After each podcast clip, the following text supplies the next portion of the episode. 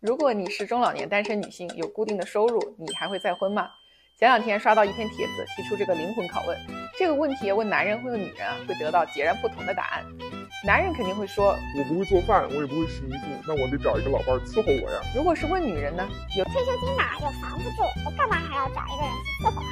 所以啊，请广大男性珍惜自己的另一半，为了不让他太操劳，请帮他配置好长期护理保险。尽可能老了以后啊，少拖累自己的另一半。广大女性呢，也要爱惜自己的身体，为老公配置好长期护理保险，就不用以后自己费力照顾了。老了呢，也要做一个快乐富有的老太太。Nice。